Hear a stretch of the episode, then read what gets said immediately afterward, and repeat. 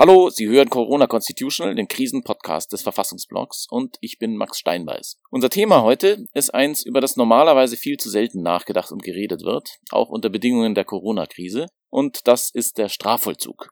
Menschen im Gefängnis, die der Staat bestraft, indem er ihnen die Freiheit entzieht. Was passiert, wenn da die Seuche ausbricht? Wie kriegt man die Gefangenen voneinander isoliert? Wie kann der Staat seinen Schutzpflichten gerecht werden? Was wird aus dem Recht auf Resozialisierung, auf Außenkontakt, auf Ehe und Familie? Und wenn es nötig wird, die Gefängnisse zu leeren, wie geht das überhaupt? Jan Fehrmann von der Hochschule für Wirtschaft und Recht in Berlin hat zu diesen Themen geforscht und mit ihm rede ich in unserem heutigen Corona Constitutional Interview. Viel Spaß und bis gleich. Verfassungsblog Corona Constitutional, unser Podcast zur Krise.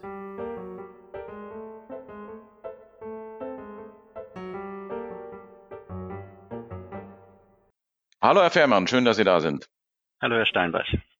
Sie haben ja zur Situation von Strafgefangenen geforscht. Können Sie da vielleicht mal zum Anfang ein bisschen schildern, was da Ihr Projekt war?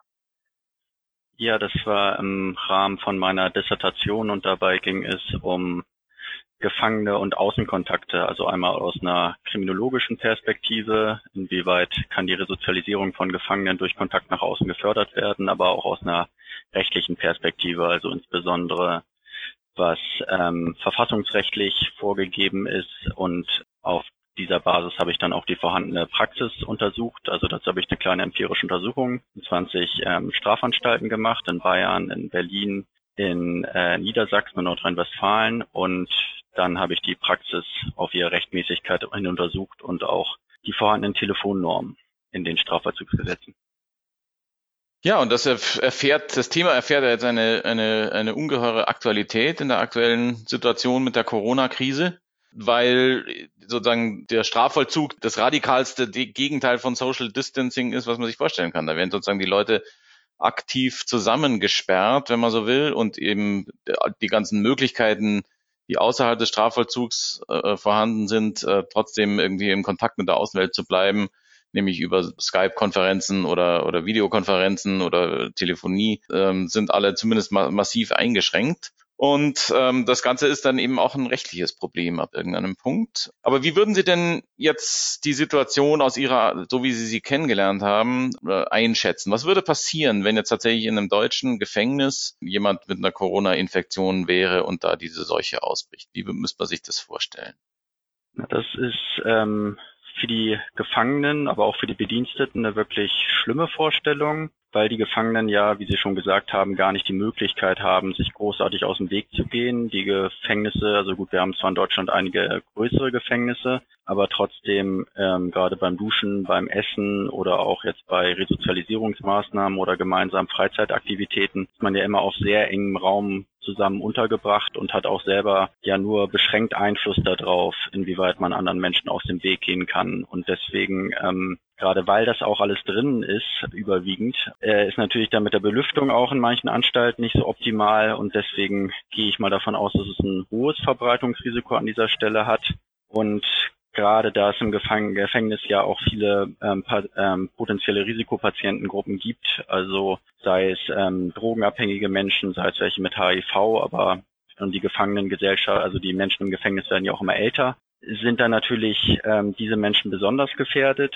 Und für die anderen Gefangenen ist es aber gleichwohl auch schlimm, weil natürlich dieses Ausbruchsrisiko jetzt erstmal dazu geführt hat, dass in vielen Gefängnissen die Kontakte zwischen Gefangenen und die Kontakte nach außen gemindert worden sind, damit das Virus auf gar keinen Fall in die Anstalt reinkommt. Und dementsprechend, zum Beispiel in Berlin, ist auch der Kontakt unter den Gefangenen verringert worden. Gerade der Besuch ist für die Gefangenen äußerst relevant, da es ja eine der wenigen Möglichkeiten ist, also sofern sie jetzt keine Lockerungen bekommen haben, dass die Gefangenen dann direkt mit ihren äh, Bezugspersonen kommunizieren können. Und die Besuche sind jetzt ja überwiegend im deutschen Strafvollzug, also jedenfalls soweit ich weiß, ausgesetzt, so dass die Gefangenen gar keinen direkten Kontakt mehr zu ihren Bezugspersonen erstmal haben können. Und man weiß ja auch nicht, wie lange das dauert. Und Kontakte, wie ich jetzt meine Doktorarbeit rausgefunden habe, da waren sich die befragten Gefängnisse alle sehr einig, haben auf die Gefangenen eine sehr beruhigende Wirkung. Einerseits können sie mit ihren Bezugspersonen Probleme besprechen und andererseits wollen die Gefangenen ja auch natürlich wissen, wie es ihren Bezugspersonen geht. Und wenn das wegfällt, Dann besteht immer eine Gefahr, dass Unruhe im Gefängnis entsteht, dass das Klima extrem belastet ist. Und den Worst Case haben wir jetzt ja zum Beispiel in Italien gesehen, wo es jetzt nicht auszuschließen ist, dass die Untersagung von Besuchen dazu geführt hat, dass es da wirklich Aufstände gegeben hat mit offenbar sechs toten Gefangenen. Das heißt, wir haben es ja sozusagen mit einem Zielkonflikt zu tun, in dem der Staat sich befindet im Verhältnis zu seinen Strafgefangenen. Einerseits, äh, was die Schutzpflicht ihnen gegenüber betrifft ähm, und auf der anderen Seite, was die Notwendigkeit von Resozialisierung und sozusagen den Strafzweck als solchem betrifft. Da, da kommt man nicht ohne Schaden wieder raus aus dem Dilemma, oder doch? Na, das kommt immer drauf an, also ähm, wie man damit im Gefängnis umgeht. Also die erste Reaktion war jetzt ja, dass wirklich viele Gefangene ähm, nicht mehr geladen worden sind oder ähm, auch entlassen worden sind. Und dementsprechend ist dann natürlich ein bisschen mehr Platz im Gefängnis. Und wenn man dann jetzt auch noch die Möglichkeit hat, zwischen den Risikogruppen, also den potenziellen Risikopatienten und anderen Gefangenen zu differenzieren, könnte man ja bei den natürlich, ähm, also mit Sicherheitsvorkehrungen, bei den anderen Gefangenen auch noch Resozialisierungsmaßnahmen ähm, und gegebenenfalls auch noch Kontakt nach außen, natürlich da auch mit Sicherheitsvorkehrungen ein Stück weit zulassen. Allerdings hängt das immer ganz stark davon ab, ob die Anstalt das räumlich überhaupt sicherstellen kann weil, ähm, naja, so eine Pandemie wurde, denke ich mal, nicht bei allen Bau Bauten ähm, bedacht. Und ob jetzt überall Pandemiekonzepte in denen Strafanstalten vorhanden waren, weiß ich natürlich auch nicht.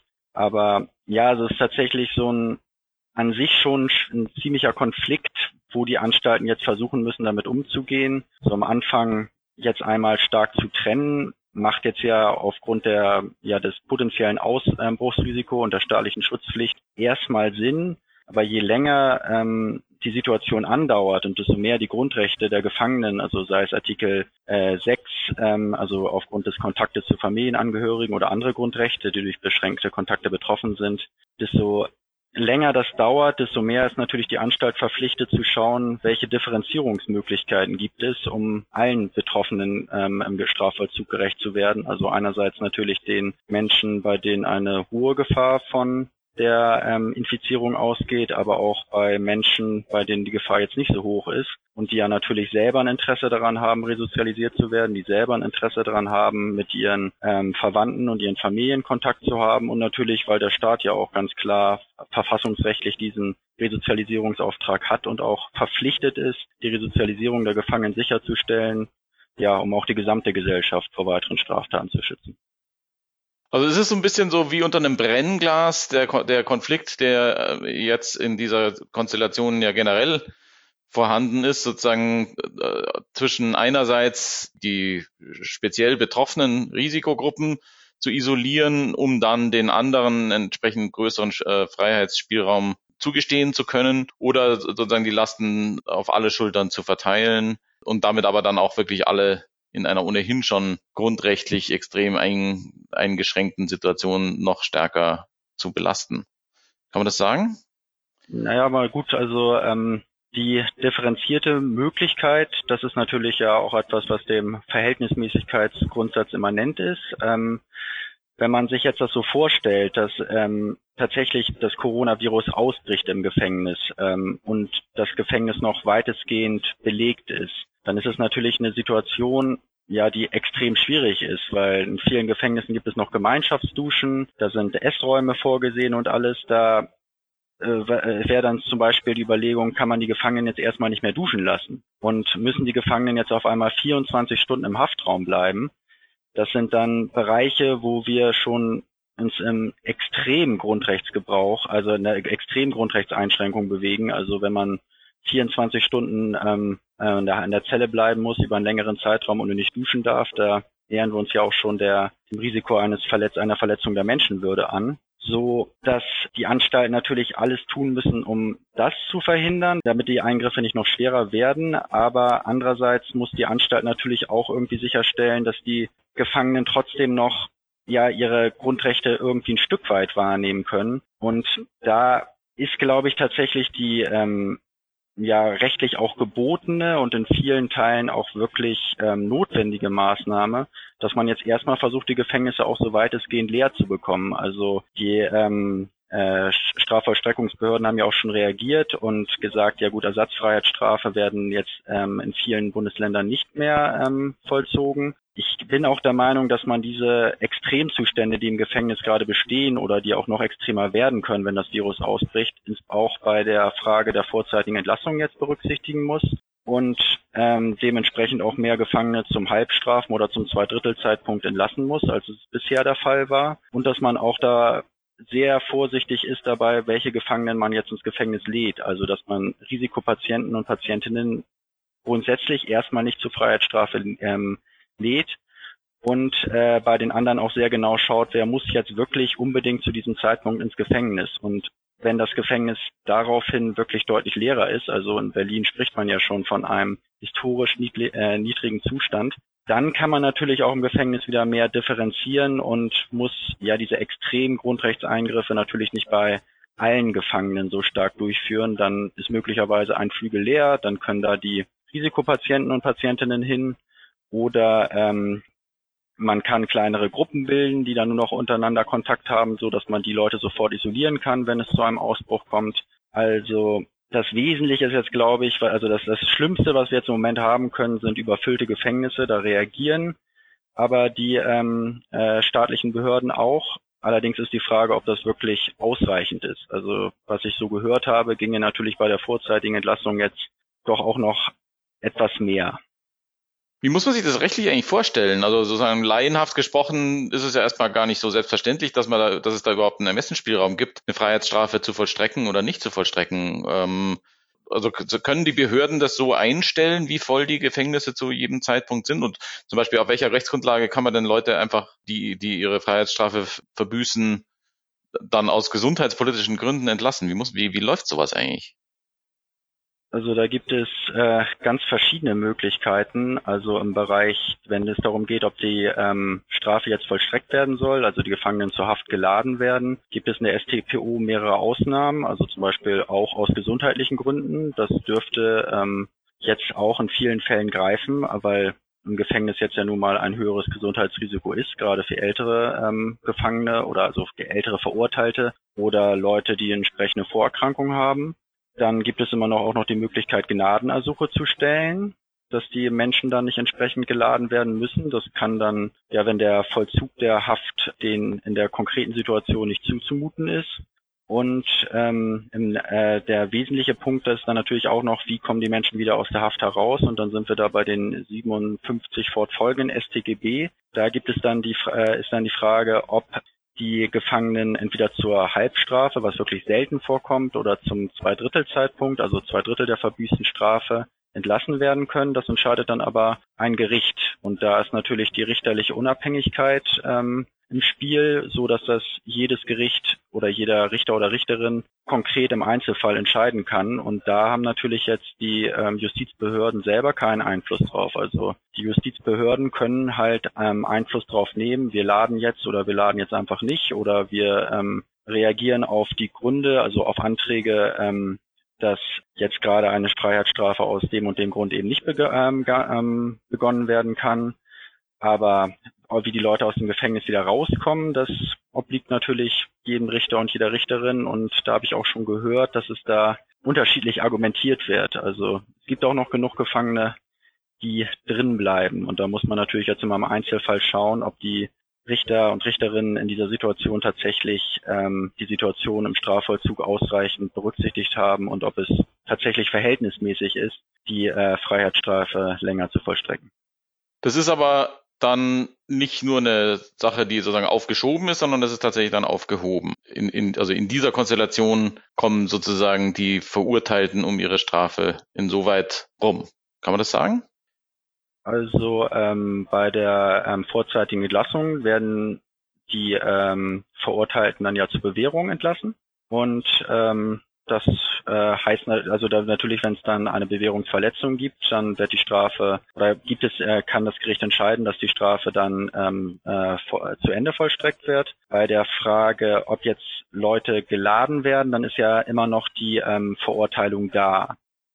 Und äh, man kann natürlich auch ein Gnadengesuch so gestalten, dass man sagt, ja, du musst jetzt erstmal nicht rein, aber möglicherweise später. Und Selbiges gilt natürlich auch, wenn jemand die Haftstrafe noch nicht beginnen kann, weil er irgendeine Erkrankung hat oder die in die Haft gerade aus irgendwelchen Gründen nicht zugemutet werden kann. Also der, es gibt auch durchaus, also die, dass die Strafe jetzt komplett wegfällt, ist tatsächlich nur, wenn jemand zur Halbstrafe jetzt entlassen wird oder zur Zweidrittelstrafe ähm, und zur Bewährung und keinen Verstoß gegen diese Bewährungsauflagen hat. Dabei muss man natürlich aber auch beachten, was jetzt in den Gefängnissen ähm, für eine Situation ist. Also das hat ja aktuell gerade mit der normalen Freiheitsstrafe und den damit einhergehenden Einschränkungen gar nichts mehr zu tun, sondern man, wenn man sich jetzt zum Beispiel vorstellt, dass ein 70-jähriger Gefangener ähm, einen Antrag auf Halbstrafe stellt, weil ihm die Situation aktuell im Gefängnis so nicht mehr zuzumuten ist, muss man ja auch sagen, ja, der Mensch kann selber überhaupt nicht mehr dafür Sorge tragen, dass er sich nicht infiziert. Er,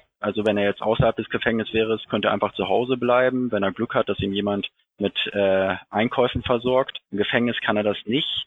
Da muss er sich sehr stark darauf verlassen, dass andere ja seine Sicherheit garantieren und das geht einfach abschließend im Gefängnis nicht, weil das Gefängnis ja, auch wenn es abgeschottet ist, kein abgeschlossener Raum ist. Da kommen ja Bedienstete rein, da gibt es ja, müssen ja auch Güter hingeliefert werden und da besteht ja das gleiche Problem, dass man nicht unbedingt sofort erkennt, ob eine Person infiziert ist oder nicht.